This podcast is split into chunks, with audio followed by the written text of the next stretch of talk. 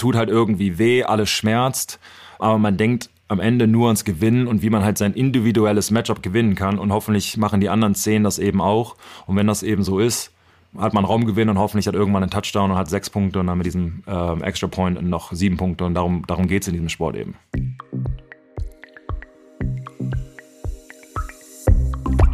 Nice am Stil Fitness.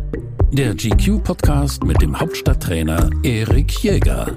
Team, ich habe hier gerade ein unfassbar schönes Buch in der Hand und zwar von Sebastian Vollmer, What It Takes. Und diesen Herren habe ich heute in dem großartigen Podcast GQ Nice am Stil Fitness zu Gast. Mir gegenüber heute Sebastian Vollmer, höchstwahrscheinlich der erfolgreichste deutsche American Football Spieler, war lange Zeit bei den Patriots und ähm, ist jetzt ein gefragter Buchautor.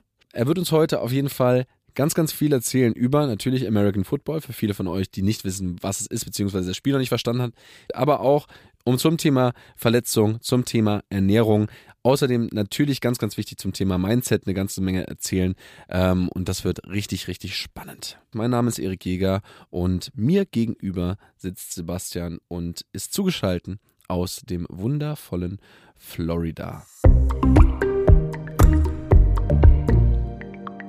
Sebastian, schön, dass du da bist. Wie geht's dir? Sehr gut. Ähm, komme gerade aus dem Fitnessstudio, von daher gut, bisschen kaputt, aber ansonsten ziemlich gut. Es ist ja Wahnsinn. Ich hab, wir sind gerade in unterschiedlichen Zeitzonen. Wo bist du jetzt gerade? Wo sitzt du jetzt gerade? Ich bin in Florida in meinem Haus, habe mich gerade in, in, einem Zimmer versteckt, weil hier ist noch früh, meine Kinder gehen gleich zur Schule und äh, wie man sich das, wer Kinder hat, vorstellen kann, gleich äh, ist Rambat-Sambat-Zeit. Es ist bei dir irgendwie jetzt gerade 7 Uhr morgens, es ist bei mir 14 Uhr knapp und die lustige Sache daran ist, du hast schon Sport gemacht, aber ich noch nicht. Ja. Da läuft irgendwas falsch. Was, was ist da falsch gelaufen bei mir heute? Oder was, was läuft bei dir richtig? Ja, aber das ist ja wieder so eine Sache. Bist du, bist du, bist, bist du eine Nachteule? Bist du ein Abendmensch? Ich bin, ich bin eine absolute Nachteule. Ich bin eine absolute Nachteule. Ja, siehst du, ich, wenn, wenn du mich jetzt fragst, wann ich gestern Abend im Bett war, dann äh, fällst du auch aus dem Stuhl. Von daher. Wann warst du gestern im Bett? 20 vor 8. 20 vor 8? 20 vor 8. Okay, Wahnsinn. Ja, ich habe meine Kinder um halb acht ins, ins Bett gebracht und äh, ja. Sebastian, ich bin auf jeden Fall super, super happy, dass du heute mit dabei bist. Ich muss sagen, ich respektiere diesen Sport. Ich finde, American Football ist einer der interessantesten Sportarten, die es gibt. Ich bin aber absolut kein Experte. Also da sind viele Freunde, die ich habe in meinem Umfeld, die sagen, hey, das ist ja mega geil, ähm, dass du heute hier mit dabei bist. Ähm, und die können dich wahrscheinlich viel, viel spezifischere Fragen fragen. Aber ich glaube, ich bin, ich, ich, ich, ich spiegel so die breite deutsche Masse wieder, die von dem Sport auch relativ wenig Plan hat, aber sie auf jeden Fall einmal im Jahr zum Super Bowl auf jeden Fall schaut.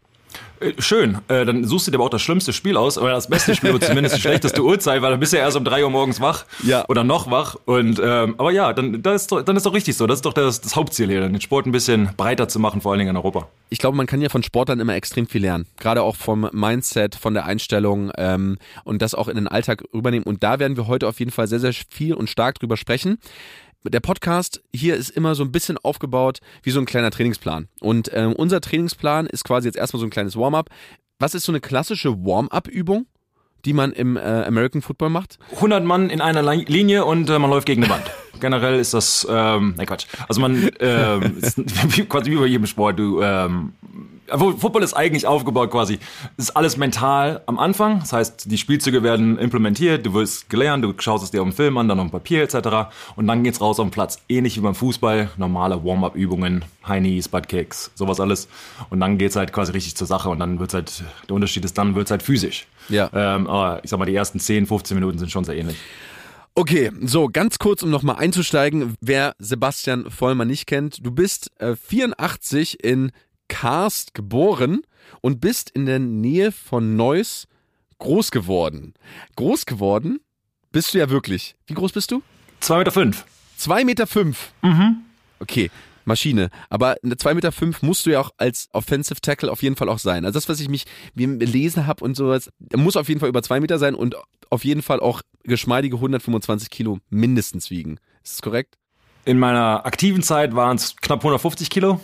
Hab dann, ähm, als ich aufgehört habe, weil ich meine, wie gesagt, 200 fünf Zentimeter, 150 Kilo, wenn du da halt in ein Restaurant gehst, dir zweimal Abendessen bestellst und eine Vorspeise, Nachspeise und irgendwie den, den Kellner von links und rechts quasi zu dir hinrufst, weil du irgendwie nicht aufhören kannst zu essen. Ob es gesund ist, keine Ahnung. Hab dann, keine Ahnung, so 30, 35 Kilo verloren, einfach weil ich habe jetzt drei Kinder und äh, irgendwann muss man sie auch, keine Ahnung, selbst die Schnürsenkel zumachen können, etc. Von daher war äh, Weight Loss schon ganz oben auf meiner Liste. Okay, herzlichen Glückwunsch dazu. Du bist äh, zweimaliger äh, Super Bowl Champion und heute arbeitest du großteils als TV-Experte und Kommentator ähm, des American Footballs. Tolle Sache, die du jetzt gemacht hast, ist jetzt dein zweites Buch, richtig? Richtig. Was jetzt erschienen ist, What It Takes von dir. Und ich habe dieses Buch quasi heute mal so für unseren Trainingsplan genutzt. Wir werden am Anfang, nach unserem kleinen Warm-up, ähm, in den Bereich Talent gehen, weil du über Talent sprechen, auch in deinem Buch auch über Talent schreibst. Dann werden wir in den Bereich Training gehen. Dann werden wir auf Ernährung eingehen, war, wofür wir auch eine ganz, ganz tolle Experte mit dabei haben. Und am Ende, was ich super, super spannend finde, und zwar auf das Thema Mindset, gerade in diesem wirklich ja Extremsport. Erste Frage, die ich generell habe. Warum heißt es eigentlich American Football? Ja, macht überhaupt keinen Sinn. ähm, also der Ball wird entweder geworfen oder ähm, ja, allein anderen Menschen gegeben. Von daher, ja, könnte man sich mal ganz oben bei der Liga beschweren und vielleicht äh, einen Name Change äh, beantragen, aber viel Spaß. Kann, kannst ja mal anfangen. Also natürlich ist eine wichtige Sache, die man haben muss, ist auf jeden Fall Talent, mhm. ähm, worauf natürlich auch in deinem Buch drauf eingehst. Ich gehe mal ein paar Punkte durch, die ich bei deiner Karriere quasi wirklich sehr, sehr interessant finde, beziehungsweise auch gerade in deinen jungen Jahren sehr interessant finde. Du hast begonnen mit dem Schwimmen. Du warst also vier Jahre alt und hast im Neusner Schwimmverein dort circa fünfmal die Woche trainiert und äh, enorm viele Wettbewerbe und extrem viele Medaillen gewonnen. Und das, das Lustigste, was ich gelesen habe, finde ich großartig.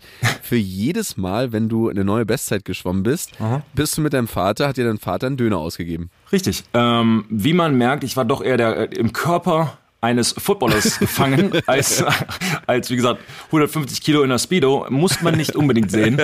Von daher, äh, also Essen anstatt Diät war, war mit Sicherheit mehr auf meiner Seite, das stimmt. Okay, und du hast auch nebenbei Fußball gespielt? Was äh, war da deine Position? Libero, damals noch. Libero. Okay. Ja. Ist ja auch interessant. Ja. Wer kennt's noch? Ja, Libero kennt man. Libero waren tatsächlich wirklich immer die etwas schwereren Jungs, muss man wirklich auch sagen.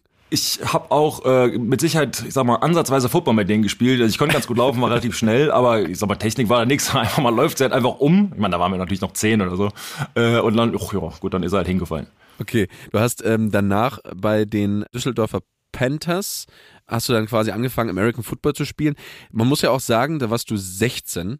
Das ist schon so eine glückliche Fügung, oder? Dass man dann auch in Deutschland in der Nähe von Düsseldorf wohnt, um dann da auch irgendwie anzufangen mit diesem Sport.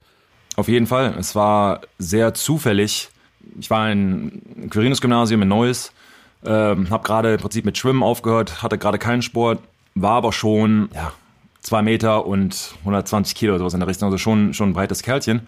Dann kam halt jemand in der Stufe zu mir hin und hat mich einfach gefragt, hey, möchtest du nicht mal Football ausprobieren? Wie du auch, habe ich mal Football irgendwie Rheinfire oder mal im Fernsehen Super Bowl etc. gesehen, wusste aber nicht wirklich, was das eigentlich heißt. Bin dann äh, zu einem Probetraining bei einem anderen Verein gegangen, hat mir nicht ganz so gut gefallen und kam dann relativ schnell nach Düsseldorf. Und da wurde es halt schon sehr in, von meiner Ansicht ähm, sehr professionell aufgezogen. Die Spieler waren da, ähm, waren bestimmt, es war noch Off-Season, also äh, im Winter, waren bestimmt 100 Leute, 100, 100 Jugendliche da, die trainiert haben, voller Trainingsstaff, alle haben alles gegeben, es hat mir direkt gefallen, habe ich da irgendwie zu Hause gefühlt und habe mich dann schnell in den Sport verliebt. Wobei man da auch sagen muss, ich meine, ich war halt größer und schwerer und, und von meinen anderen Sportarten schon relativ kräftig. Es hat mir dann natürlich viel geholfen, obwohl ich nicht wusste, was ich mache. Wenn man halt einem sagt, du und der, mal gucken, wer am Ende übrig bleibt, hat es halt irgendwie funktioniert. Und ähm, aber wie du meintest, klar, wenn du in einer, in einer Gegend aufwächst, wo, zumindest damals, ich meine, es auch schon 20 Jahre her, wo kein Football angeboten wird oder guter Football angeboten wird, ist es schwierig. Heutzutage, und da arbeitet halt die NFL jetzt dran, ähm, und natürlich auch die Local Teams, dass man Teams und diese Jugendarbeit extrem fördert, dass es in allen größeren Städten zumindest diese Teams gibt. Man arbeitet an Akademien. In London haben wir jetzt eine, äh, wir immer nicht die NFL, eine Akademie quasi aufgebaut, wo man seinen Schulabschluss bekommt, aber auch eben extrem footballerisch gefördert wird, äh, American Football. Und äh, ist quasi wie ein Internat, wie es ähnlich beim Fußball halt auch gibt. Und das kommt alles so langsam in, in, in Europa an. In Amerika ist das gang und gäbe, da ist Football natürlich ganz oben. Und bei, das kann man jetzt natürlich nicht sehen, aber bei uns wurde im, im College zum Beispiel gesagt, du bist ein Student Athlete. Heißt also, der Finger, zwei Finger wurden hochgehalten für Student, das kommt zweitrangig. Ja. Und als Erste bist du eben ein Athlete. Ah, okay. Ähm, weil du, es ist halt auch irgendwo ein Business. Der, du machst Geld für die Schule, die verdienen mit dir quasi als Spieler, dass, dass Eintrittskarte etc. verkauft werden und so weiter. Und ich sag mal, Schule kommt, manchmal wird's halt schon hinten dran gehängt. Aber das ist halt, diese Förderung ist auf jeden Fall krass da. Und äh, man versucht das jetzt so ein bisschen in Deutschland zu machen, weil dieser Sport natürlich unheimlich wächst und ist der größte und schnellst wachsende Markt. Genau, um da jetzt aber noch mal ganz kurz ein kleines Stückchen zurückzuspringen, was ich halt so faszinierend finde daran, an der ganzen Sache. Du hast mit 16 ja erst angefangen, dann in Düsseldorf und warst aber schon mit 18 das erste Mal im Team Europe. Korrigiere mich, wenn ich falsch liege, aber es gab ja immer diese Challenges mit Team Europe und der NFL. Also da gab es dann ja wirklich richtige Wettkämpfe schon und du hattest dann da schon sozusagen so eine kleine Plattform. Innerhalb von zwei Jahren, enorm schnell. Wie bist du dann da so schnell hingekommen? Das Team Europe, von dem du gerade sprichst, das war im Prinzip eine Jugend, sag mal, Abteilung. Es war ein All-Star-Team von sag mal, den besten 50 ähm, innerhalb Europas. Wir haben dann damals, wie gesagt, für Europa gegen die USA, Kanada, Mexiko und Japan gespielt in den sogenannten Global Junior Championships. Das war in San Diego damals. Äh, das war die Stadt, war eine Woche in der Stadt, bevor der Super Bowl ausgetragen wurde. Und da habe ich so meinen ersten, ich sag mal, internationalen ähm, ja, äh, Kontakt quasi bekommen und wurde so ein bisschen aufgefallen. Und man muss da, hatte halt viel, das habe ich ja versucht, halt auch in dem, in dem Buch zu schreiben, aber auch viel Glück und viel, viel Hilfe halt gehabt. Dinge, die man nicht beeinflussen kann, von Größe, natürliche Kraft, solche Dinge ganz klar, wo man aufgewachsen ist, wie man aufwächst, Elternhaus etc. Alle Dinge, die du im Prinzip nicht beeinflussen kannst, äh, haben mir da extrem geholfen. Also die zwei Jahre, von denen du gerade sprichst, alles ist irgendwie richtig gelaufen. Ich war in einem guten Verein, ich war halt natürlich schon was größer. Die, ich sag mal, die footballerische Ausbildung besser als in Düsseldorf hätte es damals nicht sein können.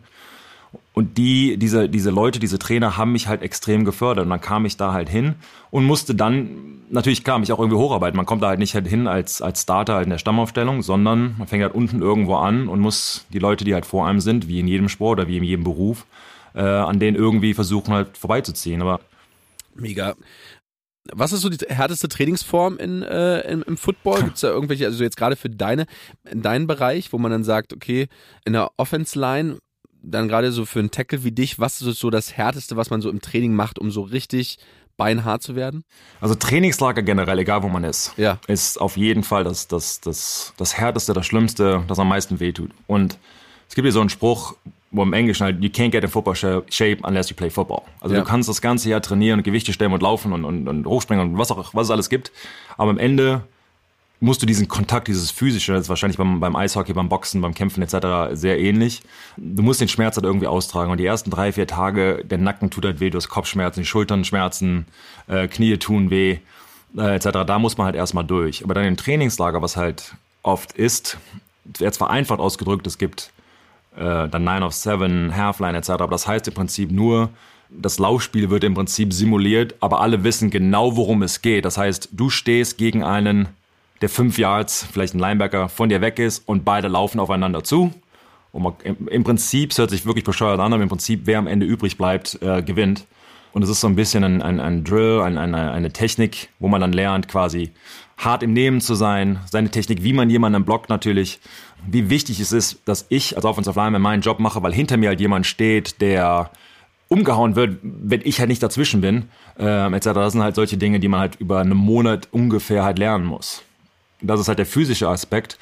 Dazu kommt dann halt irgendwann die Psyche und das Mentale, diese, der ständige Druck, seinen Job zu verlieren. Man fängt im Trainingslager mit 90 Leuten an, am Ende des Trainingslagers sind 53 übrig. Also jeden Tag kann jemand und du äh, eben entlassen werden und damit muss man halt auch, auch erstmal klarkommen können.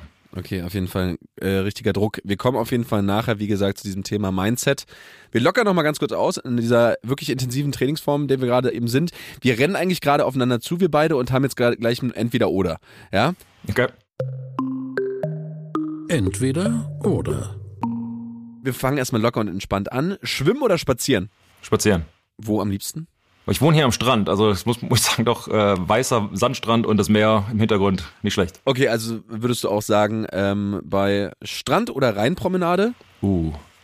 Äh, uh, ähm, schnell. Äh, ich sage jetzt Strand, weil ich hier lebe, aber jedes Mal, wenn ich in, in Deutschland bin, in Düsseldorf, bin ich auf der Rheinpromenade. So Okay. im Sommer schon was Feines. Okay. Pumpen oder kommentieren? Pumpen. Mit den Kindern auf der Couch oder mit den Buddies im Fitti? Kinder auf der Couch. Okay. Urlaub in Europa oder in Amerika? Europa. Wo da am liebsten? Toskana. Äh, Italien. Und das ist jetzt tatsächlich keine Entweder-Oder-Frage, aber wenn du jetzt nicht Offensive Tackle geworden wärst, welche Position hättest du gerne eingenommen? Jetzt ganz, auch wenn du nicht jetzt die körperlichen ähm, Voraussetzungen dafür, aber welche Position hättest du geil gefunden?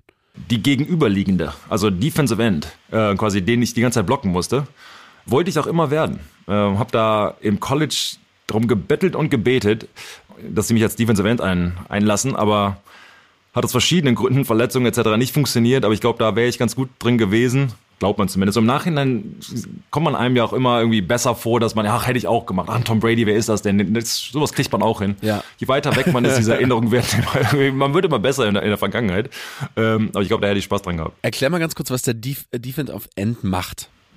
Also die Offensive Line, vereinfacht ausgedrückt, ist im Pass, also es gibt in der Offense ein, ein, ein Passspiel und ein Laufspiel. Im Passspiel ist die Offensive Line dafür zuständig, was der Tackle, die Position, die ich eingenommen hatte, ähm, da den Quarterback, für uns war es Tom Brady, für die Leute da draußen, der Ehemann von Giselle München, ähm, den, den, den wir quasi äh, beschützen mussten, dass da keiner rangeht, dass er den Ball quasi werfen darf. Im Laufspiel müssten wir die Defensive Line, die vor einem steht, ich sage jetzt mal vereinfacht ausgedrückt, wegdrücken, dass der Ballträger hinter einem Raumgewinn erzielen kann. Ähm, und da war ich meistens dafür verantwortlich, den Defensive End, also wie, wie der Titel quasi schon sagt, er spielt in der Defense und ist die Endposition an dieser Linie und musste den da quasi wegdrücken. Also ich war ganz außen an der Linie und der Defensive End mir gegenüberliegend auch ganz außen und er stand quasi immer im Weg. Mega, mega spannend. Wie viele Stunden Taktiktraining habt ihr dann so pro Woche da gehabt, jetzt in der Vorbereitungsphase und aber auch in der Spielphase dann sozusagen? Also es, 90 Prozent ist alles mental. Das Training an sich pro Tag, also das, das reine Footballtraining, nicht Kraftraum eingeschlossen, zwei, zweieinhalb Stunden. Und der Rest des Tages ähm, ist alles mental. Das heißt, das erste Meeting fängt um halb acht an. Das heißt, normalerweise, ich war dann gegen fünf, fünf Uhr dreißig dann da. Das heißt, du machst dann, du studierst quasi den Film schon mal alleine vor. Hast du halt schon mal zwei, drei Stunden Zeit investiert. Dann kommt das ganze Team zusammen. Dann hat man quasi mentale Einheiten, natürlich mit, mit, mit Pausen dazwischen, aber mentale Einheiten bis ungefähr halb zwei. Dann zwei, zweieinhalb Stunden. Dann guckt man das Training direkt danach an. Man ist quasi noch nass geschwitzt und setzt sich hin und guckt es für anderthalb Stunden etc. Dann geht man in den Kraftraum, ist auch tagesabhängig und dann schaut man, oder habe ich dann zumindest und viele andere eben auch, da nochmal zwei, drei Stunden äh, investiert, um halt noch mehr Film zu gucken und das geht jeden Tag so. In der Off-Season ist es halt noch extremer, weil man da eben kein, äh, kein Footballtraining hat, sondern im Prinzip ist alles mental, dass man die Spielzüge versteht, dass man weiß, wann man was machen muss, wen man blocken muss, in welchen Situationen. Und man versucht, so viel Film zu gucken, dass man im Prinzip einen Schritt voraus ist, dass man vorhersagen kann, was der Gegner wahrscheinlich macht. Problem ist, der Gegner macht das genauso und dann ist dieses doppelte äh, Ding. Ich mache das, also glaubt er, dass ich das mache, von daher mache ich dann das und das. Also das ist so ein, äh, ist immer dieses Spiel zwischen Coordinatern und, und, und Spielern, ähm, sich selbst versuchen herauszufinden, aber es ist, wie gesagt, ungefähr 90, 95 Prozent alles mentale Arbeit. Okay, faszinierend, wie viele Stunden, wie viel Zeit ihr dann quasi im Training. Also du warst morgens um 5.30 Uhr warst du vor Ort. Ja, ich bin um 5 Uhr oder kurz vor 5, so 5, 4.55 Uhr meistens ging der Wecker. Aber dann Zähne putzen, Trainingsanzug an und los. Und dann hat man im Prinzip alles, was man braucht im Stadion. Alles mögliche Essen, Getränke, was es halt zum Wohlfühlen quasi gibt, ist dann da. Vom Deo zur Zahnbürste zur ähm, ja, Zahnpasta, vom, keine Ahnung, Föhn, alles, alles irgendwie da, dass man da im Prinzip leben kann. Viele der Spieler auch, aber ich habe mich eben dazu entschieden, direkt neben dem Stadion zu wohnen dass man auch keine Zeit in Anführungsstrichen verschwendet, ja, mit dem Fahren, mit dem Stau. Ähm, und das wollte ich halt nicht. Ja, also das Leben spielt sich nur äh, ja, im Stadion ab. Wir sind jetzt ja in unserer Trainingssequenz, also quasi jetzt auf dem Platz. Würdest du sagen, dass American Football Athleten mit am härtesten trainieren? Boah, das weiß ich nicht. Also, ähm, keine Ahnung, wenn ich mir halt diese Top-Fußballer angucke, keine Ahnung, wie die trainieren, aber es ist schwer zu glauben, dass die aus dem Bett rollen und sagen, okay, dann mache ich das jetzt. Beim Football ist es, glaube ich, so, es ist, jede, jeder Spielzug fängt aufs Neue an. Wird abgepfiffen und im Prinzip gibt es einen, gibt's einen Anpfiff und man stellt sich quasi hin. Das heißt, jede sechs Sekunden fängt das Spiel von vorne an. Das heißt, das kann man halt sehr, sehr gut trainieren. Ich glaube, bei diesen, sag jetzt mal, Tennis, Fußball etc. ist ja eher ein fließendes Spiel, wahrscheinlich schwer, bestimmte Situationen wie Ecke, Elfmeter, bla, bla, kann man natürlich schon sehr trainieren. Das andere ist ja schon eher, ich sag mal, ein Fluss oder man hat eine generelle Idee, wer den Ball wann bekommt, aber es kommt ja auch irgendwie darauf an, was der Gegner macht und wie die Spielsituation ist etc. Von daher ähm, ist das Training anders. Aber jetzt, um genau zu beantworten, ob es härter ist, weiß ich nicht. Aber es, es ist hart und es ist mit Sicherheit anders. Man weiß ja auch von der NFL beziehungsweise auch von Footballspielern, dass sie sich tendenziell schon relativ häufig schwer verletzen. Hm. 2015 hast du dich das erste Mal 2015 schwer verletzt oder waren schon vorher so Sachen, wo du gemerkt hast, okay, äh, das ist jetzt alles nicht mehr ganz so entspannt. Ähm, ja, in meinem zweiten Jahr schon in Düsseldorf, es war 2001 war es, glaube ich, äh, habe ich mir direkt das Bein gebrochen. Ähm, also direkt meine erste Verletzung war halt, wie gesagt, ein Beinbruch, der ähm, schon damals dachte ich, Karriere ist vorbei, etc. Das, danach habe ich mir das Bein halt noch in den laufenden Jahren danach viermal gebrochen. Irgendwann, in Anführungsstrichen, wird es gang und gäbe und wird normal. Aber damals war es schon sehr, ja, ich sag mal, sehr aufregend. Ich wurde dann in den folgenden, also vier Jahre bei den in Düsseldorf, fünf Jahre im College und dann acht Jahre in der NFL, wurde dann in dieser Zeit zwölfmal operiert. Und das sind in Anführungsstrichen nur die Verletzungen, die äh, halt sehr, sehr schwer und ja, operabel waren. Genau, und die, die anderen, ich sage jetzt mal Kreuzbandriss, also PCL, ich weiß gar nicht, was auf Deutsch heißt, sagen wir mal so kleinere Dinge, die kuriert man halt irgendwie aus oder dann bleiben sie halt gerissen und dann kommt da Tape und, und, und Stützbänder und, und alles Mögliche im Prinzip dazu. Das ist leider gang und gäbe des Sport. Und das war ein Teil, weshalb ich dann die beiden Bücher quasi geschrieben habe, dass man eben auch beide Seiten mal sieht, was im, äh, im Football auf einen zukommen kann.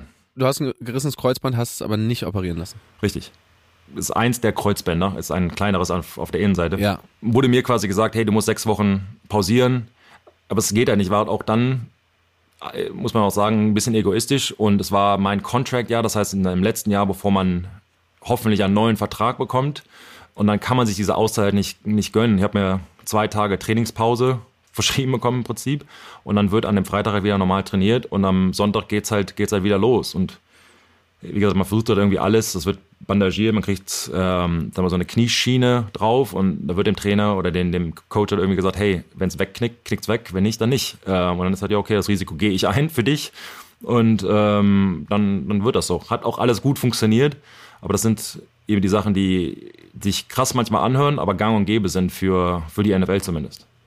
Aber wie ist es dann für dich, dann in dem Moment dann auch auf dem Platz zu stehen? Also, weil man geht ja erstmal davon aus, okay, da kann jetzt irgendwie sonst was passieren. Zweitens tut es wahrscheinlich immer noch sau weh. Wie motivierst du dich dann oder wie hast du dich motiviert, das dann trotzdem zu machen? Oder also wie hast du es überhaupt geschafft? Ich glaube, wenn man einmal drin ist in diesem, in diesem Mindset, da ist es ganz normal. Also ähm, als ich das Buch geschrieben habe, kam man auch diese Fragen quasi hoch. Und da ging es um Fieber zum Beispiel, dass man mit 42 Grad Fieber halt trotzdem auf dem Platz steht. Das ist, man, man macht einfach weiter, bis man wortwörtlich umfällt. Und äh, ich glaube, vielfach kommt da der Druck dazu, dass man stetig seinen Job verlieren kann.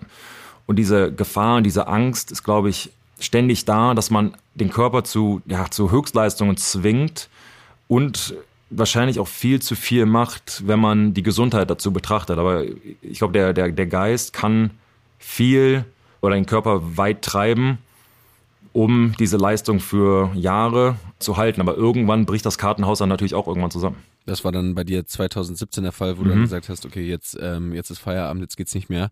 Gab es noch andere Momente, wo du so gesagt hast, so eigentlich im Nachhinein betrachtet, ist es jetzt gerade schon krass, dass ich schon wieder auf dem Platz stehe nach so kurzer Zeit? Ja, also ich in einem, es war 2014, da hatte ich, wurde ich an der Schulter operiert, hatte so 50 kleine Knorpelstücke, die raus mussten. Also im Prinzip habe ich keine, kein Knorpel mehr in der rechten Schulter. Hatte drei auf meiner rechten Seite, mein kleiner Finger und der Ringfinger, die Sehnen waren gerissen. Und auf der rechten Seite war es, glaube ich, der Zeigefinger, wo die Sehnen gerissen war. Wo du halt auch irgendwann denkst, dauert eine Stunde, um sich aufs Training vorzubereiten, weil alles getaped werden muss. Dann der Gips darüber, dann die Maschette an, an, an, äh, an die Schultern, die Kniebänder musste getaped werden.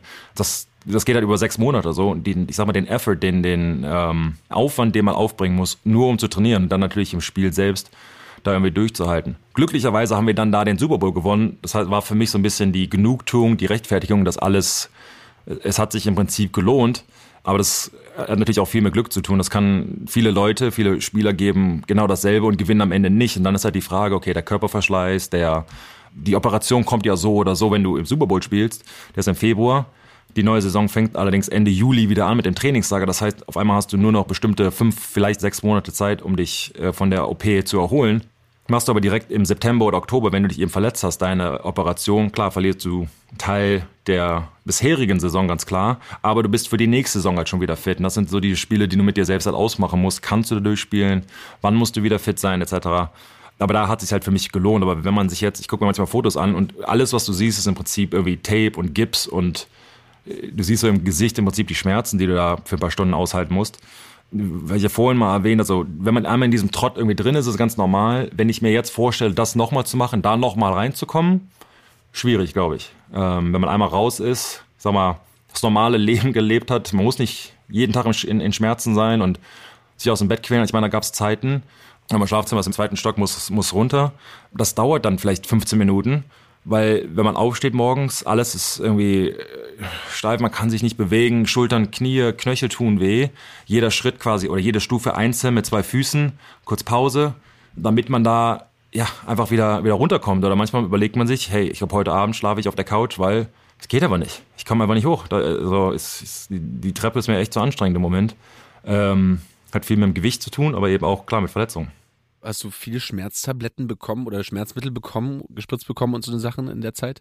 Ich hatte da immer großen, nennen wir das mal Respekt äh, vor Schmerzmitteln, weil ich auch gesehen habe, was mit einem da passieren kann. Leute, die davon abhängig werden, wollen das ja nicht. Die rutschen halt irgendwie in, eine, in ein, ein tiefes Tal und kommen da eben nicht mehr raus. Und diese Gefahr wollte ich mir persönlich halt nicht aussetzen, denn wie gesagt, da will man ja nicht rein, sondern es passiert halt irgendwie wäre bei dir auch ganz normal gewesen, wenn das passiert wäre, weil wenn man darüber nachdenkt, wie viel Probleme du hattest und wie viel Schmerzen da waren, dass man dann irgendwie das, äh, das einzige Ventil war, irgendwie, um das vielleicht zu reduzieren.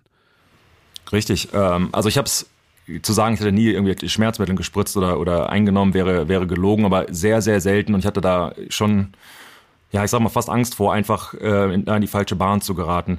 Und mental fand ich es halt kam ich damit klar, weil es Schmerzmittel für mich sind halt etwas, das hilft mir ja nicht beim Heilen. Das, das macht mich für die drei, vier Stunden, keine Ahnung, klar geht's einem irgendwie besser, aber auch mental dann unklar. Das fand ich halt beim Spielen halt auch sehr schwierig. Das hat irgendwie, das wird, habe ich versucht zumindest, mental das irgendwie auszublocken und zu sagen, okay, für die drei, vier Stunden mache ich es irgendwie durch. Muss es ja eh machen und dann lieber klar im Kopf und ja, wissen quasi, ob es weiter bricht oder was auch immer quasi die Situation ist fand ich diese Bandage in Anführungsstrichen ähm, durch, eine, durch eine Tablette nicht ansprechend und einfach ganz ehrlich zu gefährlich. Bevor wir jetzt mit diesem Thema, was super interessant ist, auch dem, dem Mindset eines Footballplayers noch ein bisschen tiefer einsteigen, also man kann das natürlich auch alles so ein bisschen beeinflussen, wenn man sich einfach auch gut ernährt, gesund ernährt. Ja. Auch einfach verletzungsprophylaktisch schon alleine oder auch für die Regeneration, um schneller wieder fit zu werden. Hattet ihr da richtige Coaches, ähm, Ernährungscoaches, die euch da geholfen haben? Oder war da einfach so, okay, du musst 150 Kilo wiegen, einfach äh, fünfmal pro Tag zu Meckes, äh, Super Size Me sozusagen. Ähm, wie sah das bei euch aus? Kommt auf an, auf welcher, in welcher Lebensspanne du gerade sprichst. Also im, im College war es quasi so nach dem Motto, jeder für sich selbst und was du isst, alles egal. Und da war McDonalds ganz groß bei mir auf dem, auf dem Plan. Ich hatte auf dem Weg zum Trainingsgelände von der Uni war nur McDonalds. Das heißt, klar, man stoppt da irgendwie und als College-Student kein Geld, dann vier Burger oder vier, also Dollar-Menü, vier Burger reingehauen, äh, stellt zum Platz und es geht halt irgendwie. Und mit Anfang 20 ging halt irgendwie auch keine Sorgen irgendwie gemacht und glücklicherweise als Offensive Lineman, ich kam da halt hin und ich meine, ich wog halt, keine Ahnung, 115 Kilo, was, es hört sich, ich sag mal, für den Normalburger schon recht, recht kräftig an, aber wenn alle anderen 18-Jährigen oder 20-Jährigen 150 wiegen. Was noch ein schmaler Hans dazwischen. Genau. genau. Da wurde das halt schon gern gesehen und da wird man halt auch irgendwie gemästet. Ich weiß noch, ich hatte vom, die Trainingsauflage von meinen Coaches, als ich da ankam aus Deutschland, zwei Weißbrote mit, also, oder vier dann, aber zwei Sandwiches, Peanut Butter and Jelly äh, und zwei normale Budweiser. Also nicht light, sondern schön Bud Heavy, wie sie halt hier nennen. Also schön mit den, mit den, mit den großen Kalorien. Das sind dann, keine Ahnung, 1000, 1500 Kalorien äh, am Abend. Und damit man einfach am Ende egal, damit man einfach größer und breiter ist. Muss nicht unbedingt Stärke und Muskelmasse sein, sondern solange du irgendwie die, die Waage sprengst. Weil so ein alkoholfreies oder ein alkoholisches? Na, nee, Alkohol hat ja noch mehr, hat ja noch mehr Kalorien. Also es, es ging wortwörtlich ums Mästen. Okay, wow. Äh, das, das wurde äh, dann irgendwann als, als Profi natürlich anders. Und da haben, wir, einen Ernährungsberater, der kam aus der, von den Navy SEALs, also sehr militärisch geprägt war und hat wir, das ganze Essenprogramm sehr umge, also geändert und umgewandelt, ist dann auf organisch etc. solche Sachen, aber man hatte alles. Von den Shakes über was man sich halt traditionell als gesundes Essen vorstellt, das gab es da im Prinzip. Das Gute ist, für mich zumindest als Offensive Lineman, ich bin natürlich vom, vom natürlichen Körperbau schon groß etc., aber schon eher schlank. Das heißt, wenn ich mich auf 140 Kilo hocharbeiten muss, das war halt echt Arbeit. Hatte Freunde, die müssen sich auf 150 Kilo runterarbeiten, was auch echt Arbeit ist. Aber wenn der natürliche, die natürliche Tendenz bei 180 Kilo liegt, dann muss da halt eben auch darauf geachtet werden, was gemacht werden oder was gegessen werden darf und muss. Das war dann, mir wurden die fetten Mayonnaise-Sandwiches gesteckt, damit ich irgendwie Gewicht zu nehme. Und ich habe sie dann den zukünftigen 180 Kilo Menschen gegeben, weil ich es nicht essen wollte und sie da ja so richtig Hunger drauf hatten. ähm, aber es hat halt, hat halt, wie gesagt, irgendwie funktioniert. Und ähm, aber mit der Zeit und mit dem Alter merkt man dann, wie wichtig die Ernährung dann auch ist und wie viel man seinen Körper und seine ähm, ja, Leistungen und Entzündungen und etc. damit echt beeinflussen kann.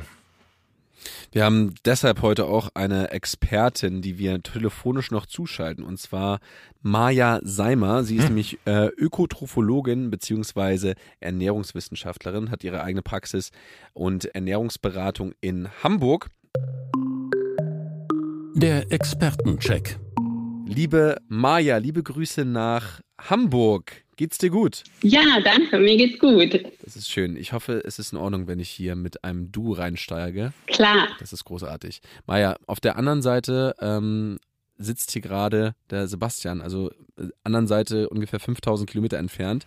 ähm, Sebastian Vollmer und hat mir gerade schon extrem viel über seine Verletzungshistorie erzählt. Ja. Und ähm, du als Ernährungsexpertin kannst uns ja wahrscheinlich da auch relativ viel erzählen, was man auch für unsere Zuhörer machen könnte, um gerade nach zum Beispiel, fangen wir mal an, vielleicht nach einer muskulären Verletzung, ähm, schneller wieder fit zu sein. Ja, ja, genau. Also grundsätzlich ist die Regeneration ja ganz, ganz wichtig und ähm, bei Verletzungen natürlich umso mehr. Was natürlich da ganz, ganz wichtig ist, ist auch wieder die Eiweißzufuhr. Ähm, Eiweiß ist ja der Baustoff, Hauptbaustoff unseres Körpers und natürlich vor allem der Muskeln. Und ähm, was natürlich auch ganz, ganz wichtig ist, ist einfach die Versorgung mit Mikronährstoffen. Also ähm, die grundsätzliche natürlich. Ne? Wir haben ja Speicher für Vitamine, Mineralstoffe und ähm, wenn die gut gefüllt sind, also immer gut gefüllt sind, ist das natürlich schon mal eine gute Voraussetzung für die Regeneration. Zum Beispiel ähm, so Stoffe wie Zink. Ähm, Zink ist einfach wichtig, gerade bei Verletzungen, um vorzubeugen, aber auch um zu regenerieren, ähm, auch für das Immunsystem. Und Zink ist zum Beispiel in Hülsenfrüchten, also auch in pflanzlichen Lebensmitteln, hauptsächlich in tierischen wie roten Fleisch, Fisch, Eiern zum Beispiel, was auch ein super wichtiger Nährstoff ist, wo manche Menschen auch nicht genug von haben, ist Selen. Ähm, Selen, das ist ganz praktisch. Also da gibt es echt einen ganz guten Trick. Und zwar kann man mit zwei Paranüssen am Tag, weil die sehr selenreich sind, den Bedarf schon decken. Ähm, genau, das jetzt nochmal, um so zwei Nährstoffe zu nennen. Ganz kurz mal zwischengefragt. Also wenn man jetzt täglich zweimal zu McDonalds fährt und sich dann da ähm, so eine kleine, eine große Tüte äh, Burger und Pommes reinhaut, wird man das wahrscheinlich nicht gedeckt haben, oder? Ja, genau, genau. Also das ist ja wirklich eher energiereich, aber mikronährstoffarm. Wenn das schon die eine Mahlzeit darstellt, hat man natürlich weniger Spielraum, um diese ganzen Nährstoffe aufzunehmen. Also je mehr man von solchen Produkten isst, desto weniger isst man ja meistens dann auch natürliche Lebensmittel. Sebastian, dann kurz an dich gefragt. Also, in der, in der, in der College-Zeit könnte man schon meinen, dass du dann wahrscheinlich, dass dein Nährstoff Gehalt schon oder Mineralstoffgehalt schon relativ niedrig war. Aber, äh, wie Maya gerade gesagt hat, es war sehr ähm, fettreich, es war sehr energiereich. Also, Ich finde das so negativ belastet, was du da gerade so sagst. Also meine vier Burger fand ich. Nein, also ich möchte es nicht, also du warst ja auch wahrscheinlich, ein junger Körper kompensiert ja sowas meistens auch schneller, oder Maja? Ja, also das ist manchmal tatsächlich erstaunlich, ähm, wie sich der Körper dann doch irgendwie die Mikronährstoffe holt. Und ähm, klar, mit Makros war dann äh, wahrscheinlich gut versorgt in der Zeit. Äh, mit Makros war er sehr gut versorgt in der Zeit, da, da bin ich mir ganz, ganz sicher. Ähm, das hat er auch gerade schon alles erzählt. Wenn man jetzt mal so Hobbysportler mal ganz kurz denkt, 25-Jähriger, der jetzt am Wochenende zum Beispiel, vielleicht spielt er auch in Deutschland ähm, American Football oder vielleicht spielt er nur Fußball. Was kann der zum Beispiel machen, jetzt gerade direkt vor dem Spiel, um sich durch seine Ernährung quasi so ein bisschen zu dopen? Also gibt es da irgendwelche kleinen Tipps? Ja, also die, die Basis sind wirklich ähm, erstmal Eiweiß und Kohlenhydrate. Eiweiß, weil das Eiweiß, was man dann zu sich nimmt, das ist dann, die Aminosäuren sind dann frei verfügbar und können dann nach dem Sport gleich für die Regeneration der Muskeln genutzt werden. Kohlenhydrate geben natürlich nochmal Energie vorher für die Muskeln. Ähm, also würde ich sagen, so eine Stunde vorher vielleicht nochmal äh, nicht eine riesen Mahlzeit, aber nochmal ein Snack aus Eiweiß und Kohlenhydraten. Also das könnte jetzt zum Beispiel sein, irgendwie ein bisschen Quark und eine Banane oder so. Was da auch wichtig ist, ist immer, ähm, dass das leicht verdaulich ist, dass die Verdauung nicht belastet ist, weil dann ist man natürlich nicht so leistungsfähig. Das heißt konkret also eher fettarm und auch ballaststoffarm. Also das, wo man sonst immer sagt, das ist natürlich super Vollkorn, viele Ballaststoffe, das ist direkt vor dem Training nicht so sinnvoll. Ah, okay, das ist dann eher so ein bisschen danach um schneller zu regenerieren, beziehungsweise halt auch einfach dann die Masse aufzubauen, genau, die man braucht. Genau. Ja, was für ein Stoff ist, wo, wo wirklich nachgewiesen ist, dass das auch die Leistung, ähm, die muskuläre Leistung steigern kann, das ist Koffein, das kann man mal ausprobieren das, äh, das kann einfach auch helfen. Hast du noch so eine Kanne Kaffee vorher immer noch getrunken, Sebastian, befor du auf dem Platz bist? Ja, also Koffein mit, mit Sicherheit. Es war allerdings diese Pre-Workouts, okay. ähm, hör, höherer äh, Koffeingehalt in, in kleineren Dosen im Prinzip. Ja. Aber Footballer sind großer Fan davon. Äh, Mario, was denkst du? Äh, wie viel Koffein sollte man vor einem Match zu sich nehmen? Ja, ich denke mal, das, das kann man so ein bisschen ausprobieren. Vielleicht dann mal ausprobieren, wenn es gerade nicht so entscheidend ist, ähm, weil jeder da auch so ein bisschen anders reagiert. Ne? Also zu viel Koffein macht auch, kann auch nervös machen, äh, kann auch die Verdauung belasten. Ähm, also ich würde vielleicht mal so mit einem normalen Kaffee, einer Tasse starten. Aber so 100 Milligramm Koffein, da kann man, das kann man mal versuchen. Bei einem, sagen wir mal, ein 150 Kilo Mann eine Tasse Kaffee trinkt äh, vom, vom, vom, Spiel in der NFL, glaube ich, da passiert doch gar nichts, oder? Also bei mir zumindest, ich kann, kann sagen, also Leute haben ähm, dieses Pre-Workout-Pulver im Prinzip also ohne Wasser genommen, einfach in den Mund gekaut, raus aus dem Spiel.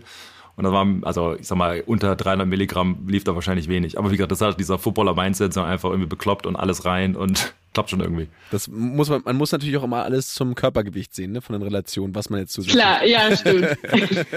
genau, genau. Ähm, generell, was mich doch sehr interessiert, ich glaube, das kommt für mich persönlich nicht in Frage. Aber ich sag mal, kann man diese Nährstoffe, die du gerade beschrieben hast, auch, wenn man sich ernährt, ohne eine bestimmte Gruppe von Nährstoffen zu sich zu nehmen, geht es trotzdem? Also kann man da trotzdem deine Höchstleistung abrufen? Ja, genau. Also es gibt bestimmte Nährstoffe einfach, die sind, die sind nur in tierischen Lebensmitteln, also es sind nicht viele, aber Vitamin B12 zum Beispiel, das ist über eine pflanzliche Ernährung kaum möglich. So Paleo, das ist schon eher möglich, da die Nährstoffe alle aufzunehmen. Auf jeden Fall sollte die Ernährung immer die Basis sein und es ist jetzt nicht so, dass verschiedene Lebensmittel komplett andere Nährstoffe enthalten und dass man ganz bestimmte Lebensmittel unbedingt essen muss, um diese Nährstoffe zu bekommen. Ähm, wenn man grundsätzlich pflanzliche Lebensmittel isst, dann sind das schon ähm, einfach diese Nährstoffe in unterschiedlichen Konstellationen in verschiedenen Lebensmitteln enthalten. Also geht das auch mit verschiedenen Ernährungsweisen ganz gut. Es gibt ja auch zum Beispiel Ausdauersportler, ähm, die Low Carb essen sogar. Im Ausdauersport geht das sogar auch. Glaubst du oder weißt du, dass wenn du dich jetzt, weil das ist das, was ich sehr, sehr häufig auch gelesen habe, ähm, gerade jetzt bei muskulären Verletzungen, wenn man sich vegan ernährt, dass die Wahrscheinlichkeit, dass man schneller regeneriert, höher ist? Äh, ja, also ich würde dann sagen, es kommt nicht unbedingt da, also es ist nicht unbedingt, weil man keine tierischen Produkte zu sich nimmt, sondern vielleicht eher, weil man einfach viel Pflanzliches isst. Mhm. Also weil man dann eben viele Antioxidantien zu sich nimmt, und viele sekundäre Pflanzenstoffe. Aber auch wenn man sich nicht vegan ernährt und eben viel davon isst, ist die Regeneration, also meiner Einschätzung nach, auch sehr gut. Dann würde ich sagen, haben wir auf jeden Fall keine Fragen mehr. Das war sehr, sehr interessant. Maja, vielen, vielen ja, Dank. freut mich. Und dann habt einen schönen Gerne. Tag und ich hoffe, du isst heute noch was Leckeres. Auf jeden Fall. Danke euch Bis auch. bald. Ciao. Ciao. Tschüss. Okay, super, super spannend auf jeden Fall. Wir gehen jetzt quasi in unser Finale und das habe ich mir ja die ganze Zeit mit diesem Mindset-Block, den du auch beschreibst aus deinem Buch, den gehen wir jetzt mal ganz kurz an.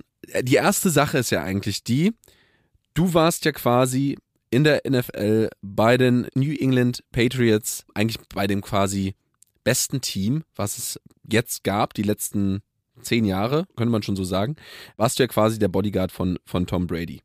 Was ist das denn eigentlich für ein Druck? Wenn du ganz genau weißt, hinter dir ist eigentlich der wichtigste Quarterback, den es gibt oder der beste Quarterback, den es gibt. Was macht das mit dir? Was ist das für ein Druck? Kannst du dann nachts schlafen, wenn du dir so denkst, okay, ich habe ihn irgendwie nicht gesaved heute und der wurde gesackt oder sowas? Also beim Rookie-Jahr wurde mir mal gesagt, dass ich da rein äh, zum ersten Mal ins Spiel kam. Wenn du einen Sack durchlässt, wenn Tom Brady umgehauen wirst, I will effing kill you. Das wurde mir halt von meinen Coaches quasi gesagt, von wegen, der Druck ist auf jeden Fall da, du verlierst deinen Job, wenn du deinen Job nicht machst. Aber wenn er verletzt wirst, bist du auch raus. Also ihr beide steht auf oder ihr beide seid raus im Prinzip. Also der Druck äh, ist auf jeden Fall oder war auf jeden Fall da. Wobei für mich war es, äh, wenn Leute, die sich halt mit Football auskennen oder ein bisschen mehr darüber wissen wollen, sie fragen mich relativ häufig über Tom Brady, was ist das für ein Typ, was macht er mit allem etc. Und mal persönlich abgesehen einfach, was für ein Spieler er eben ist, für mich und für uns war es immer klar, wenn ein Tom Brady dabei ist, hat man immer die Chance, zu gewinnen. Egal, ob man 20 Punkte zurückliegt, ob es der Super Bowl ist, zwei Minuten noch, anderthalb Minuten, äh, man braucht den Touchdown etc. Man weiß, zu 99 Prozent der Zeit ist er die Person, weshalb man gewinnt. Er wird nie die Person sein, oder sehr, sehr selten die Person sein, weshalb man verliert. Das Einzige, was passieren kann, ich oder die anderen zehn machen ihren Job nicht und er kann seinen Job deshalb nicht ausführen. Aber es ist eher der, der, der Teamdruck. Man möchte seinen Job ausüben, damit der, dieser Superstar hinter einem, der, wie du ihn beschrieben hast, wahrscheinlich, je nachdem, ob man Fan von ihm ist oder nicht, aber der Beste aller Zeiten oder zumindest top irgendwas, ähm, man weiß, man kann quasi gewinnen. Aber ja, ich meine, man hat auch Stolz in seinen eigenen Beruf und versucht, ich habe immer versucht, der Beste auf meiner Position in der NFL zu sein.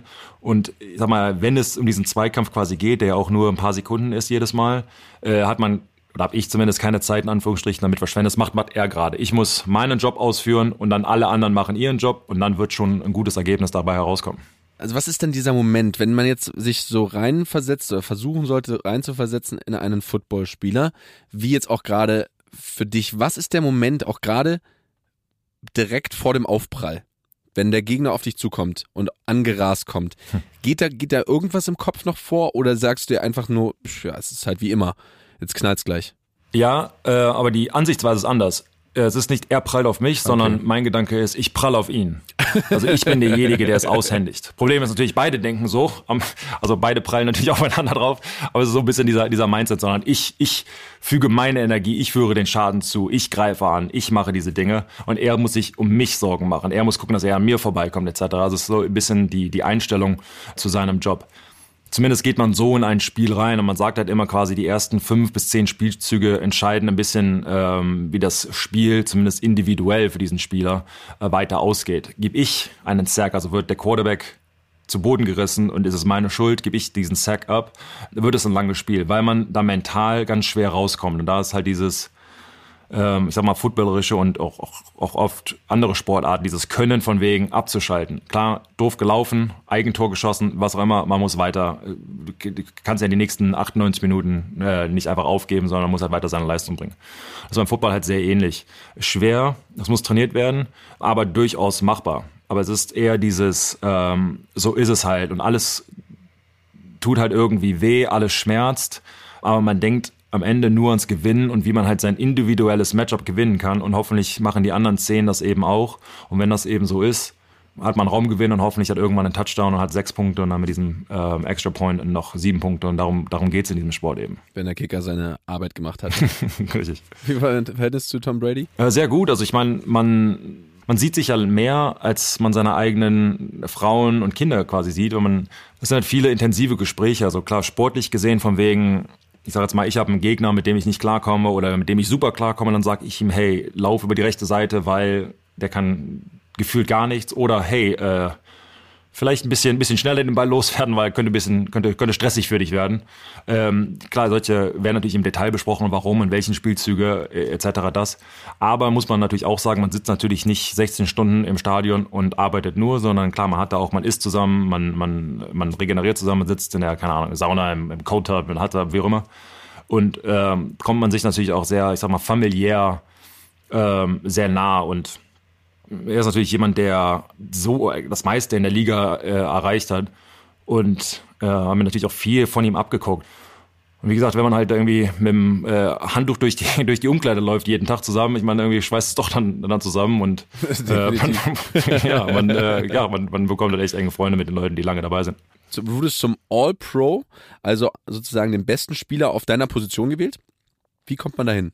Ja, am Ende stimmen andere Leute über dich ab. Äh, hat man quasi wenig damit zu tun. Aber äh, für mich war es ganz klar, wäre ich nicht bei den Patriots gedraftet worden, also Draft heißt aus dem College ist, wird jedes Jahr eine sogenannte Draft veranstaltet und da werden die besten Spieler von den verschiedenen Teams gezogen im Prinzip und die sind dann verpflichtet, für das, dieses Team zu spielen. Und wurde ich halt von den Patriots gedraftet. Äh, und wie erzählt, sie hatten seit 20 Jahren eine Dynastie mit Tom Brady, die ähm, ja im Prinzip alles gewonnen haben, äh, die meisten Super Bowls etc. Und wenn man da natürlich ein Teil von ist, lohnt sich das auf jeden Fall. Und dazu kommen natürlich auch die Coaches. Und mein Coach, Dante Scarnecchia, einer der besten Offensive Line Coach, die es in dieser Liga gab. Und ich sage da jedes Mal, es ist extrem hart, es ist ein bisschen militärisch angehauen, aber du hast im Prinzip nur zwei Möglichkeiten. Entweder man wird besser oder man hört auf. Aber da gibt's im Prinzip nichts dazwischen. Also kein Fehler wird toleriert, alles äh, sehr penibel. Also wir reden hier von wie die Hände gehalten werden in Zentimetermaß, über wie viele Stollen im Gras sind. Da ist eine Stolle zu wenig, denn der Abstand der Füße muss, muss breiter sein.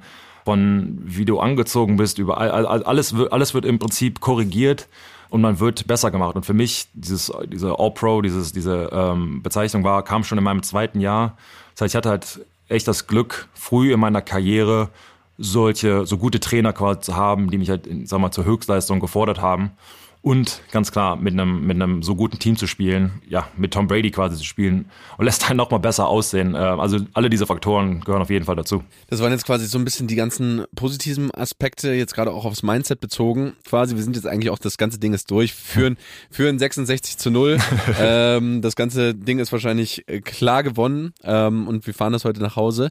Wenn du jetzt zurückschaust und sagst, okay, ich war schon wirklich, wirklich viel verletzt und musste einfach auch 2017 sagen, es geht halt nicht mehr, Feierabend. Mhm. Bereust du es oder sagst du, nee, es war alles gut so, wie es ist?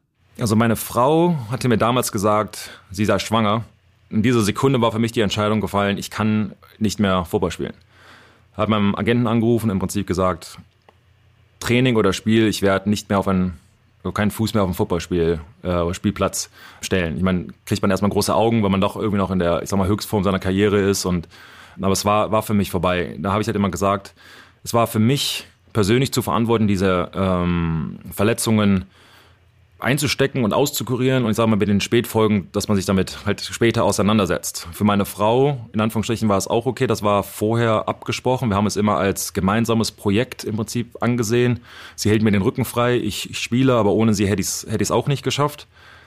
Dann, als die Kinder dazu kamen, oder zukünftig, wenn wir jetzt von 2017 sprechen, äh, oder 16, war es für mich nicht mehr zu verantworten, mich der Gefahr auszusetzen, nicht mehr mit meinen Kindern spielen zu können. Ich sage also ich sag da öfters, was nützt mir der goldene Rollstuhl? Klar hätte man noch irgendwie weiterspielen können, noch mehr Geld verdient, noch ein paar Verletzungen einkassiert, noch mehr Operationen etc. Aber wer weiß, beim Football ist es halt schon ein Sport, wo jeder Spielzug dein letzter sein kann, durch einen massiven Kreuzbandriss, durch einen Beinbruch, durch Nackenbruch, wie auch immer. Es sind halt Sachen, die nicht oft passieren, aber passieren können. Für mich war Familie oder ist es natürlich immer noch die Nummer, klare Nummer eins. Und da musste ich diese, für mich selbst die Entscheidung treffen. Und seitdem schlafe ich auch sehr gut. Also es gab keinen Moment, wo ich gedacht habe, ach, ein Jahr oder zwei hätte ich noch dranhängen können.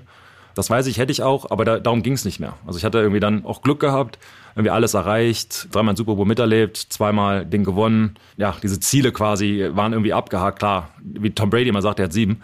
Ähm, hey, denn der schönste Ring ist immer der nächste.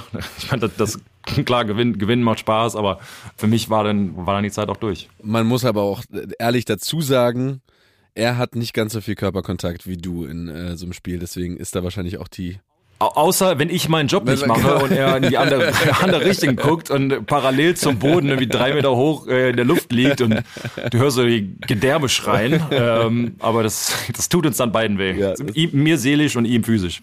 Was soll ich sagen? Es war ein großartiges Gespräch. Ich habe äh, zwischenzeitlich meinen Mund nicht mehr zu bekommen, was du heute hier alles erzählt hast. Äh, in deinem Buch What It Takes steht da noch einiges mehr drin. Was ist so, eine, was ist so ein typisches NFL, American Football Cooldown? Gibt es da irgendwas, was man so typisch macht? ist, was wir halt immer gemacht haben, also überhaupt kein Cooldown.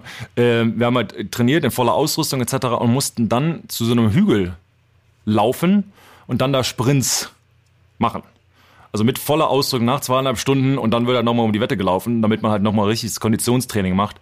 Und es war halt mental nochmal richtig anstrengend, ja, und dann wird abgepfiffen und dann kannst du halt machen, was du willst. Also okay. da war man so ein bisschen äh, selbst überlassen. Das machen, das machen wir heute auf jeden Fall nicht mehr. Sebastian, ich ähm, hoffe auf jeden Fall, dass du äh, jetzt auch in Florida deinen Alltag den ruhigeren Alltag jetzt genießen kannst. Und äh, ich werde dann jetzt auf jeden Fall ein bisschen häufiger Dessen schauen, um da dann äh, dich zu sehen, wie du kommentierst. Bist du noch da, oder?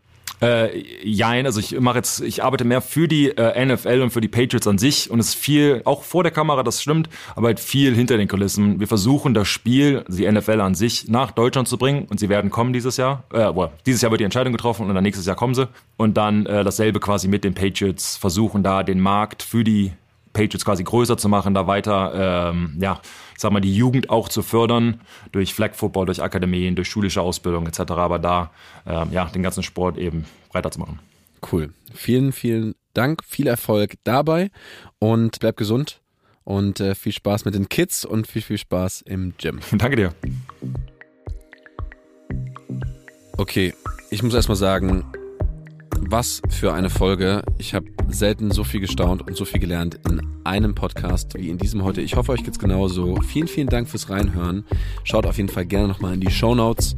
Und ähm, was natürlich auch ganz wichtig ist, dass ihr zu meinen lieben Kollegen nochmal rüber seppt und da euch vielleicht nochmal einen weiteren Podcast für heute gönnt. Wenn es was Schönes sein soll zum Thema Cars, dann natürlich mit Matthias Malmedy oder mit Janine Ullmann zum Thema Lifestyle. Und in zwei Wochen die letzte Folge von GQ Nice am Stil Fitness, also unser Zieleinlauf. Und das ist auch passend, denn wir laufen mit Maren Schiller einen kleinen Marathon. Ich hoffe, ihr seid mit dabei. Wird eine richtig spannende Session und ähm, wir sehen uns dann also, beziehungsweise hören uns in zwei Wochen. Bis bald. Ciao. Das war Nice am Stil Fitness der GQ-Podcast mit dem Hauptstadttrainer Erik Jäger. Wer sich noch mehr GQ nach Hause holen will, es gibt eine brandneue GQ Must-Haves-Box mit tollen Produkten rund um den Podcast Nice am Stil.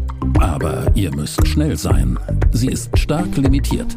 Wer also jetzt ein Jahresabo der Printausgabe von GQ abschließt, kriegt für nur 30 Euro Zuzahlung eine ganze Box randvoll gefüllt mit Megaprodukten aus dem GQ-Kosmos. GQ Nice am Stil Fitness ist eine Podcast-Produktion von GQ und Studio Bummens in Zusammenarbeit mit Erik Jäger. Redaktion und Produktion Konstantin Herrmann, Helena Drewalowski, Wiebke Holtermann und Sarah Omar. Ton und Schnitt Henk Heuer. Neue Episoden jeden zweiten Mittwoch überall, wo es Podcasts gibt.